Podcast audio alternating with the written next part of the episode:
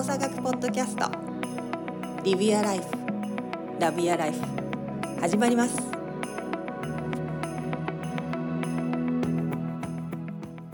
太一さんは今年2023年。決めないかもしれないけど振り返りはできるかなと思うんですがどうでしょあ、なんかね、あすごくね、話を聞いてて、あ、ちちゃんとやんなきゃなと、やっぱね、僕は感じるう ということ？ですけどね。僕はあの基本的にあれなんですよ。あの、えー、まあ、携、まあ、け携帯？ああ僕 iPhone 使ってますけど、あのうん生活していく上でも、なかなか手放せないじゃないですか。うん普通、普通に生活していく連絡取ったりとか。うんで、もうずっと前から、あの、気になったこととか、うん気になったページはスクショするんですよ。ほそう、め、めちゃくちゃやってるわけじゃないんですけど、まあ、それがうん。5000枚超えたんで、うお。え、ああちょっとやのこれまで何年かやってきてってこと？そうそうそう、あの、後で見るとか、僕無理、無理、えっ、と、無理というか、あの、ページを後で見る。例えば気になった、あの、ウェブページを後で見るみたいなのって、まあ、やったところでやらないっていうのが分かったんで。うん。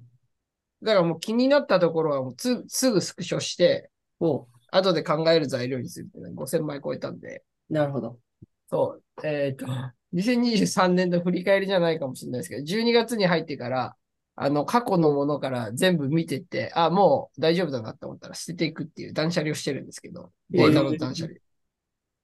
なかなかね、あの、過去に気になったところ、あ、確かにいいなーっていうのとか、あの、いろいろあって、今面白いですけどね。へえ。今そその振り返りが面白い時期です。ああ、それは何年前からってこと？えっ、と、一番最初、2020、あ、違う違う違う、2018って書いてある。2018。?18 年、5年前。うん。なるほど。それはなんか、えっと、傾向があるの？年ごとに、なんか、あ、俺、この年はこういうこと結構気にしてたんだみたいな、気になってたんだみたいなのってあるあ、全然傾向なんて何もないですよ。ないんだ。そうそうそうそうで、今はもういいかなっていうのはどういう感覚で、こう、もうこれはもう消化、消化したなのか、これはもう大丈夫って消す、その、キーは何なの？あ、なんか知識として入れたいこととかもやってるんですよ。ああ、なるほど。あ、それこれ勉強したなとか。ああ、そう、あの、言うても全然、あ、これはまた振り返りたいなっていうのが多くて。うーん。そうそうそう。例えば、さっき、さっき見てたら、これ始まる前に、収録始まる前にも見てたんですけど、うん。ただ、あの、あの、長官が、あ、長官って、僕、僕長官って言うと室伏さんなんですけど、はいはい長官があの、ワールドアンチドーピングエージェンシーっていう、まあ、いわゆるドーピングの、アンチドーピングのやつ、えー、なんか発表かなんかで、うん。2021年に、あの、制限の中から生まれる美があるっていう言葉を投稿してたんですね。ほう。アンチドーピングの コメントに制限の中にある美があると。制限の中からあ、制限の中から生まれる美がある。生まれる美がある。制限のまあまあ、まあ、だからドーピングしてないってところから、はいはい。っていう、ある一種の制限から自由があるって生まれる。うんうんまあまあそうですよねって話じゃないですか。はいもう何でもありにしちゃったら、もうみんな基準が変わっちゃうんで、うん。あの、そこに自由はないですよねっていう、今うん意味合いだと思うんですけど。うんうん。いや、美しい言葉やなと思っ本て、当だね。制限の中から生まれる美がある。もう朝から長官ってなったんですよ。素敵ですってなって。まあもうこの時、2021年なんでまだ長官じゃないと思うんですけど、長官だったのかな？もう長官だったんじゃないかな。えーなんかすごい美しい言葉だなと思いながら。うん。そうそういう振り返りは、あの、今、ず、絶賛やってますっていうところですね。そういうなんか格言みたいなやつと、勉学習的なものと両方混ざってるってことなの？と、あと、なんか、あの、素敵な言葉系とかね。素敵な言葉系。うん。あ、ど。こ、この言葉はもうちょっと、あの、使っていかなきゃ、みたいな。なるほど。いいね、みたいなのは。それは今やっぱ聞いても自分でなんか、あこれなんでスクショしたのかな？みたいなのはあんまないんだ。えっ、と、ありますね。あの、と、とある国の、とある国の、なんていうんですか、あの、コロナの PCR 検査してくれる病院のリストみたいなのもスクショしてたり。そういうのとかもあったりするんですあ、懐かしいなって、そういえば行ったなとかって言って。っていうのとかもあったりします。必要になるかもしれなかったからスクショしてたやつがあるんだ。そうそうそうそうそうそう。そういうのありますよ。あ、これは、みたいな。なるほどね。そうそうそう面白いね。そう。そういうのあったりしますけど。うん。確かに今何でもスクショできちゃうもんな。そうそうそう。だから意外にそうやって振り返るとね、あの、今楽しいです。楽しいですよ。なるほど。え、それはどうやって整理していくの？ただ捨てるか、キープするかっていうこと？え、僕はだからあれですよ。見て、あっと思ったらまたメモ帳から、メメモ帳に書き出いくらでいくらでも、いくらでも付箋あるんで、もう書き出してって、書き出してって、忘れないよ。絶対忘れるんですけど。全然いいんですよ。え、それでフォルダーとかに分けるの？いやいや、そんな、そんなしないです。しなあいです。しない。めんどくさい、めんどくさい。うん朝見てそれを楽しんでます、最近。あ、こんなあっ。確かに。でもそれって写真のやつを全部一、なそれすらも分かれてないわけじゃん、きっとフォルダーに。ああ、分かれてないですね。通常のあの、何でも写真、普通の写真フォルダーのやつを一個一個見てるってこと？いや、まあまあ横にスライドすれば見れるんで、これは何のあれだったんだろうとかっていうのはあ結構あります。うん。え、自分の写真、あの iPhone の写真のフォルダーはさ、太一はそういうスクショ系がたくさん入ってるってこと？じゃあ。えー、めちゃめちゃあるんでね、写真。そうですね。基本僕写真撮らないから、スクショ系が多いかもしれないです。だよね。私は、あの、結構多分半分、半分以上は人が写ってて、その講習中とか、そうで、半分ぐらいが、えっと、景色とインテリアみたいな。ああ、まあ、で、だから、まあ、半分で4割かな。で、1割が、あそういうスクショ系、みたいな感じ。あ、ああそんそんな1割どころじゃ済まないですね。ね、太一きっとそうやんな。うん。基本写真とか写りたくない人だから。うん。太一のところに、なんか人の写真が入ってるイメージないもんね。お姉さんはよう写真撮ってるよな、ほんまに。もうよう撮ってるイメージあるわ。もう、なんや言うたら携帯出してきて撮ってるよね、ほんとね。ああ、え、人ってこと？え人も物もすごいなと思う。ああ、そうだね。うん物はよく撮るね、私は。やっぱインテリアとか好きだし、そのデザインとかも好きだから、すごいなと思その一瞬を切切り取ってる感じはあるかも。でも。でも、あの、ライカのあれを持ち歩くようにはならへんじゃない？それでも。うん、ない。あの、荷物が増える。やっぱそこはまだそうなんや。そうそう。もう iPhone で十分。iPhone も素晴らしいです。ネパールに行ってそれも思いました。もう全然、まあもちろん私の富士のカメラも、あの、良かったですけど、うんいや、もう iPhone 充電も長持ちするし、パノラマも撮れるし、動画も撮れるし、もう素晴らしいよって思って。すごいよね、iPhone のカメラ、ほんとね。うん。なんか他にに23年。なんか新しいこと学んだ ?23 年。まあ、23年はまあでもお姉さんと一緒でオーストラリアは面白かったな。ああ、そうだね。ノイのやつね。オーストラリアはやっぱりちょっと、ああいうことが、こう、ポンと世の中に出始めたっていうのは、なんかちょっと自分的にも来年以降のいろんなアイデアをもらえたなと思うな。うん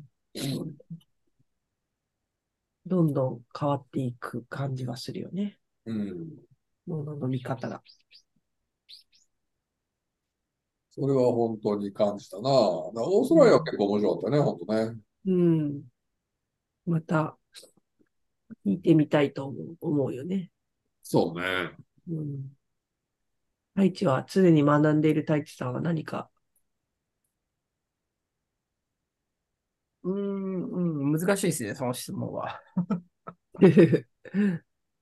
うん、いや、まあまあ、えー常に勉強し続けるといかんなとは思いますけどね。うん。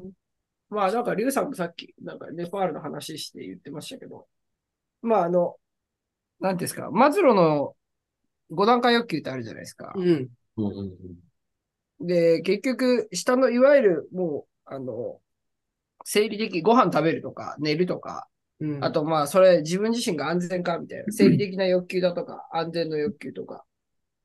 多分その上は、あ社会的欲求だったかな。社会的に自分が認められるかみたいな。まあ、うんいろいろあると思うんですけど、そこが、あの、基本的に損なわれないというか、あの、脅かされなければ、まあ、人ってあとは、あの、もう、自分自身がどうかっていう、いわゆる工事の欲求って言われる内的なものだと思うんで、自分自身の。うんうんうんだからそこの、いわゆる安心安全に生きれるっていうところが、あの、まあ、満たされてるんであれば、だあとはもうなんかもう自己満の世界だと思うんですね。うん。学びとか、学びとかっていうところはそうだと思うんで。なんで、えっと、いわゆるその、自分とか自分の周りの人が安心安全かっていうところが、まあでもこれから、あの、僕としては重要になってくるんじゃないかなっていうふうには思っていて、うん本当に何年、えっ、と、まあ、生まれてから死ぬまで、そこが安心安全かっていうところを、まあ、あの、本当に安心安全なのかっていうのを、まあ、2024年はしっかり、えー考えていきたいなっていう、何言ってんのって話かもしれないですけど、そういうふうには思ってますけどね。うん。そそれはなの、な、何を学ぶかとかっていうのは、そこが満たされてるから言えるのであってっていうふうには思っちゃうっていうふうに感じです。それはなんか、その安心安全じゃないようなっていう感覚がある場面が今までもあるってこと、大地。あ、いやいや、僕は報道、報道とか見ててそう感じるっていうああ、そういうことね。うんそうですね。うん。すごく感じる。うん。まあ自分の身の回りだけでなくて、社会全体としての状況から安心安全じゃないっていう環境にいるひ、いる状態だと人の学びという欲求に、まあ、いわゆる自己、自己探求の欲求には伝わ、つながらないじゃないかなっていう。あ、えで、あとはまあ、その、そこが、うんそこにすごくストレスを感じてる状況の、まあ、自分が、自分でも周りの人でもいいんですけど、うん。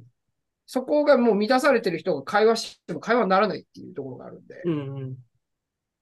あの、そういうところはちゃんと考えていかないといけないなっていうふうには思うっていう感じですかね。うん。うんまあ、いろんなところで紛争とか起きてますけど、うんじゃあそこの時の人っていう安心安全が脅かされてるわけじゃないですか。うん。そこと、あの人と幸せとか何が、何やかんやとかっていうものに対しても会話をしようと思っても絶対合わないんで。うん。だから、本当にっていうと、えー、なんですかね。えー、まあそういったところを考えていく必要はあるなっていうふうには、うんなんか最近すごく思うんですよね。うん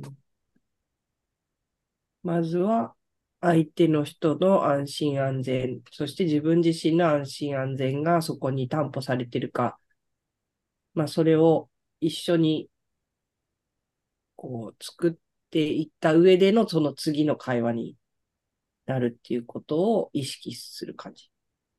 そうですね。あと、まあ、自分にとってのそのラインっていうのはどこなのかっていうところ。うん。僕自身のところっていうところはありますけど。ラインっていうのは安心安全を超えたき、ちょっと危険な状態になるギリギリがどこか。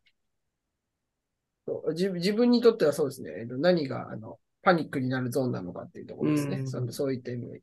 うん。その辺は考えないといけないなとうん思ってますね。うんそれは自分の中で、なんか、自分自身では分かってるの？ここまでは安心安全というふうに自分は感じてるけど、こういう状況はまあ自分にとってあんま良くないな、みたいああ、もちろん、それは、えっと、なんていうんですかね。えーこれまでの、おえー生活の中で感じる部分も、お感じ、経験の中ではありますけど、ただ、うんあの、それって、その状況に陥って初めて感じる部分だと思うん。うんうんまあまあまあまあ、あの、そのあたりはあ考えつつも、経験しつつもっていう感じですかね。うん。うんうん。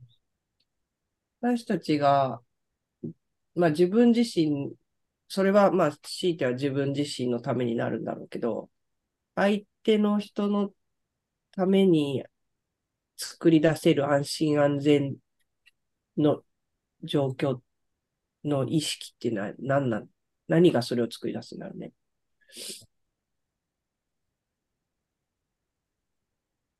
えー、ど難しいし、邦子さん、いい、いい質問だけど難しいな。重要じゃない？この話の中からすると。って思うんだけど。ああ。ーそうですね。はい、リュウさんどうぞ。投げたよ。いや、なんやろ、その、太一がさ、その最初にマズローの話してた時もそうやねんけど、要するにその人その人でさ、置かれてる状況によってさ、何をどう感じるかって全然違うわけでさ、うんその人がどう、安心安全をどう、今、まあ、感じれてるかによって、例えば同じ状況であったとしても、要するに全然前提が違ったりするわけで、うん。ってなった時に、その今のお姉さんの質問の中で俺がふと思うのは、自分には理解できないけど、うん。相手の中では、なぜかその人がそういうふうに行動したり考えたりとか、そういうことを言うのかの中には、やっぱり何らかの流れがあるわけであって、うん。それを理解する努力っていうのはすごい大事なんだなと思うんでね。うんなんかこう、違うことによって、それは間違ってるだとか、否定するっていうのではなくて、そこには自分とは違う前提を持って何かを感じてて、だからこう動くよね、みたいなのがやっぱり存在はするから、だからその相手のそこの部分を分からないのが前提やねんけど、それを理解しようという努力うん。っていうのは、俺はその、なんていうか、安心安全を他者に感じてもらうための一つの、なんていうか、あり方としては大事なんかなっていうふうには思うんだね。うん、だから、わからないし、わかり得ないんだけど、ただ、それは、それをだから自分と違うからって否定して違うとかダメだとか間違ってるっていうふうにしてしまうのではなくて、そこにはまた自分には見えない世界が広がっていて、その相手の世界観の中に、を理解する努力っていうかな。うん。は、すごい大事だなっていうのは感じる。うん。まあ、相手が何を見て何を聞いて何を感じているかっていうところを、そうそうそ自分の視点ではなくて、相手の視点として、まあ、一回う受け取ってみる。う。そうそうそう。だから、あくまでも我々の世界っていうのは客観の集まりであって、あなたが見てるのはあなたの世界なわけであって、うん。例えば他者が主観の集まりでしょ。あ、ごめんごめん。そう、主観ね。主観の集まりでしかなくて、うん客観というのは数学にしか存在しないだろうっていうぐらいの話なうん。ってなった時に、あなたはあなたの主観という世界の中で生きていて、それを物事の正しい間違ってるとか善悪っていうものの基準にするっていうのはうん、やめよう。やめたいなっていうのは思うな。自分自身のスタンスとして。その、うんそこは、かなと思うけどな。うん。大祭マズロー、マズローの欲求の5段階説っていうのは、まあ、えっと、生理的欲求、いわゆる、じゃあ食べれてるか寝れてるかみたいな、ね、排泄できてるかとか、そういうまあ体が求めているものと、安全の欲求と、で、その次が所属と愛の欲求とか、所属と愛情の欲求？で、承認欲求、自己実現欲求っていう、まあ、こういう5段階があるっていうふうに、マズローが、まあ、心理学者であるマズローが提唱したものなんですけど、まあ、今ね、話してたのは、その安全が、いわゆる学ぶとか何か新しいことに目が行くとかっていう、その自分のじ自己の実現について突き詰めていきたいっていうのは、一番、このピラミッドの一番上で、その下にある安全の欲求が満たされてないと、結局その承認欲求だったり自己実現欲求っていうところも生まれにくいよねっていうところの話の流れだと思うんだけど、うん。大地さん、りゅうくんが答えてくれましたが、いや、もうさすがです。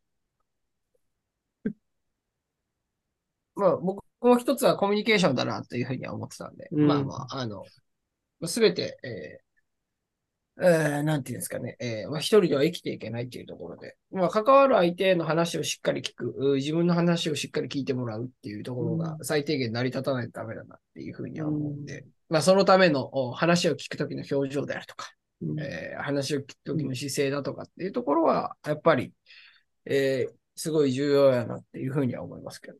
うん、だからそれをちゃんと人の話聞くっていう。なんかもう当たり前のことしか言ってないな、さっき。人の話聞くっていうところを、意外と難しいけどね、人の話を聞くって。そう、難しいんですけど、人の話をちゃんと聞こうとするっていうところで。うん、聞きながら自分のこと考えてるからね。いや、いや、でもそういう、そういうもんなんじゃないですか。うん。だからさ、聞いてんのかなって思うときあるよね、時々ね。ああ。まあ、それを相手に思わせたら負けですよね。負け。思わせないようにそれをやらなかったわけや。それは、それはもう負けです。逆にこそ。負け。僕も、僕も結構負け越してますけど。そうな。でも、聞いてないでも。後で、後で、あの、そ、そうやったなって思えたら僕いいと思うんですよね。そんなね、あ、のそう、うん。そう、それすごい大事だと思うで。うん。あの、全部ずっと完璧にはできんわけであって、うん指摘された時とか、後で見返した時に、わあ、やってもうたなってちゃんと思えたら、それでええやうんん。なんか、ずっと完璧には無理やしさ、なんか、それまさに太一の言うそこ俺大事な気がするけどな。うんで僕思いますよ。僕とかもうあの、意地がクソ悪いんで、腹立つ上司とかが話してるときに、もうこいつも話遮ったろみたいな、わざとなんかもうそこでかぶせ気味に行くみたいな。やりますもん。で、あやったったでみたいな。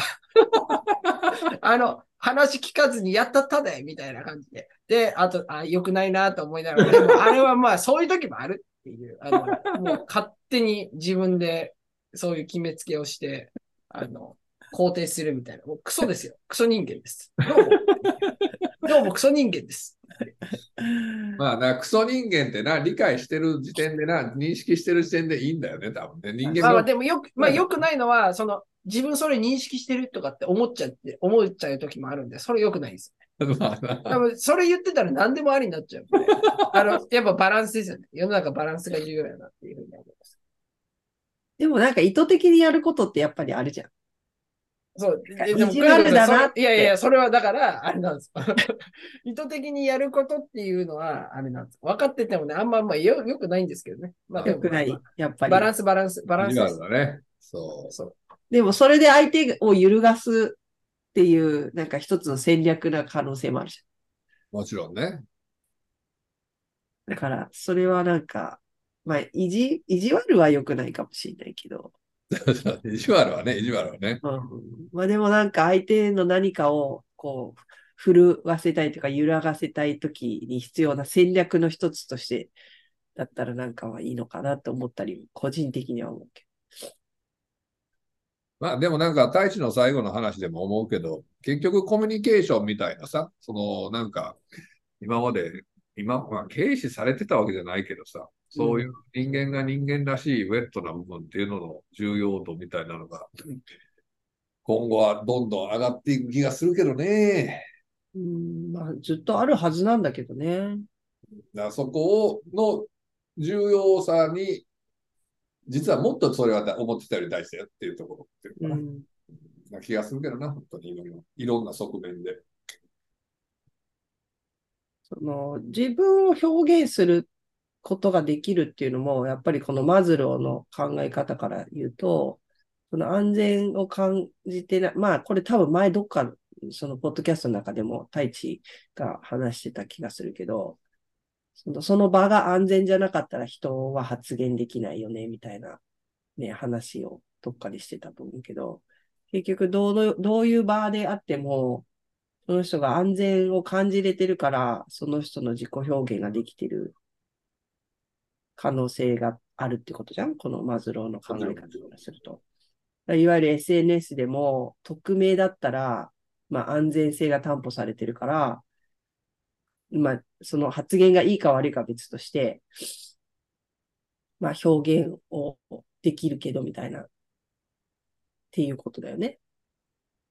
だから我々としてはやっぱり、まあもちろん自分の安心安全を担保することも重要だけれども、一緒にその同じ環境にいる、少なくともその同じ環境にいる人たちが安心安全を感じた状態にいるのかっていうところからスタートしないと、多分その先のあの何か一緒に作っていくとか、相手の意見を引き出すとかっていうことは難しくなってくるのかなっていうのは、まあ、心の奥にちゃんと持っておく必要があるのかなっていうのは今、大地の話を聞いてて思いました。